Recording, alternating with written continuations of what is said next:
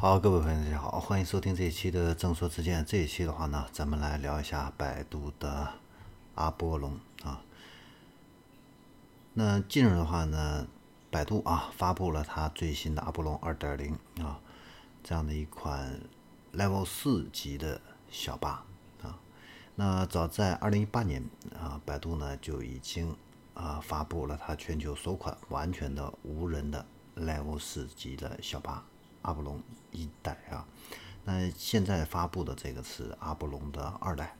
百度官方呢宣称它的能力的话呢，跟阿波罗的 Robotaxi 啊已经是持平的了啊。它集成了阿波罗最新一代的自动驾驶计算平台和传感系统啊，和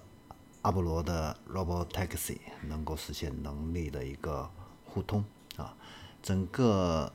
车辆的话呢，它搭载了两个四十线的激光雷达，融合毫米波雷达和环视摄像头，探测距离的话呢，可以达到两百五十米，定位精度呢也是达到了厘米级。那整体的系统反应水平的话呢，更是达到了毫米级啊。相比二零一八年的老车型的话呢，有一百五十五项的综合能力的一个提升啊。现在呢，这款车啊，它已经能够自动的啊，顺利的。应对这些无保护的左转弯，或者说是这个车随着这个车流择机变道啊，以及呢，在这个城市的路口进行一个通行啊，能够应对这些复杂的开放的一个场景啊。然后呢，它的 ODD 也从封闭半封闭的园区扩大到了开放的这样的一个道路啊。呃，除了单车智能之外呢，这个阿波龙。二点零的话呢，还有了五 G 和 V2X 的一个加持啊，还有百度非常得意的五 G 的云代驾这样的一个功能啊。那总结一下，就是阿波龙二点零，它除了具备应对城市复杂道路这方面的一个能力，它还有五 G 的云代驾来兜底啊。同时呢，它还是一个没有驾驶舱的纯乘坐的一个空间啊。然后我们再来看一下它的智能座舱这一块儿啊，那它的定位因为是无人小巴，所以它没有方向盘、驾驶盘、刹车、油门这些啊。它呢车里边配了一个全球第一款车规级的五十五寸的智慧透明显示车窗啊。那这个智慧显示车窗的话呢，它可以显示车辆周围的道路元素和驾驶行为。那在保证车内乘客能够清晰观察车外景物的同时，还会实时的显示 AR 的信息。你比如说，我看到了这个路过的这个建筑物，我可以显示这个建筑物的相关的一个信息。此外的话呢，它还跟其他的服务平台打通了，实时来显示乘客目的地的相关信息。比如说，啊，我要去的这个餐馆啊，啊，这样的一些相关的一个订餐信息啊，或者说是我要订机票啊等等，啊，都可以去在这个车窗上来进行一个。显示啊，当然还有小度语音助手啊。客户的话呢，可以跟虚拟的领航员进行一个交互，来查询周边的吃喝玩乐的这样的一个信息啊。那这个车辆前后也都加装了 LED 的交互屏啊，来提醒路人和其他车辆这个小巴的一个状况，来避免事故啊。那阿波罗。它的这个一代啊，早期的一代啊，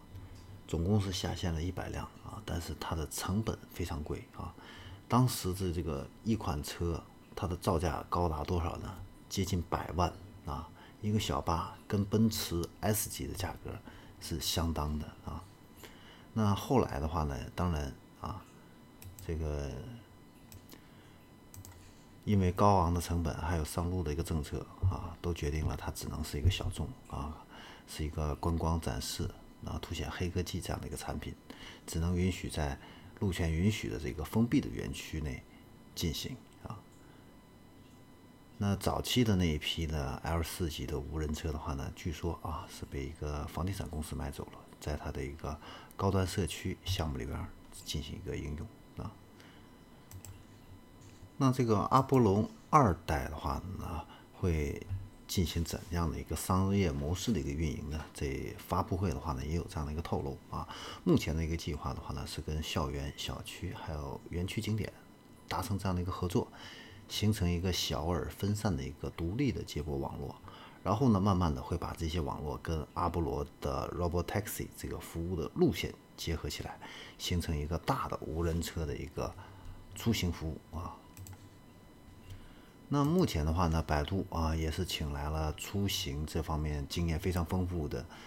前北汽约车的 CEO 魏东来掌舵百度的 Robotaxi 商业的一个落地啊。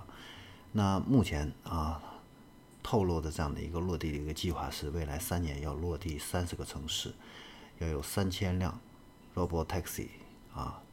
这样的一个运营。此外的话呢，广州、沧州、长沙各地的体验性的这样的一个无人车的一个服务，也逐渐会走向一个商业化的一个运营啊。